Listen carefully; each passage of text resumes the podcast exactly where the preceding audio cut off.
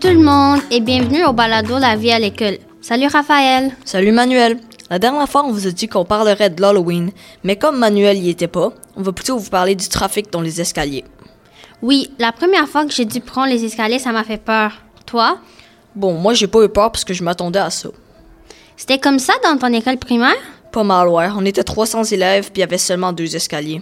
Votre escalier était petit? Ouais, nos escaliers avaient la moitié de celle du collège. Puis toi, t'as-tu de la misère à te déplacer dans les escaliers? Pas la première période parce que les grands n'ont pas encore commencé la cour, mais après c'est vraiment dur d'avancer. T'as raison. En plus, ils sont pas mal plus grands que moi puis je me sens pas mal pris et coincé. Puis quand il fait chaud, ça pue. Ouais. Ah, j'ai une petite curiosité pour vous. Vous savez déjà que les élèves de secondaire 5 ont leur classe tout en haut du collège. Mais savez-vous qu'ils s'y montent l'escalier C du sous-sol jusqu'au sixième étage deux fois par jour pendant toute l'année scolaire? C'est équivalent à monter trois quarts du mont Everest. Ah ouais? Pour revenir au fait d'être coincé dans les escaliers, t'as raison.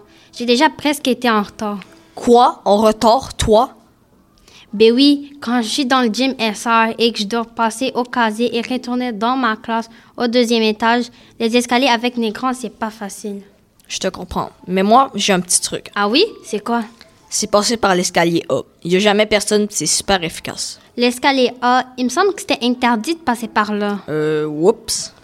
Bon, c'était le sujet de notre balado la vie à l'école. Merci de nous avoir écoutés. À la prochaine.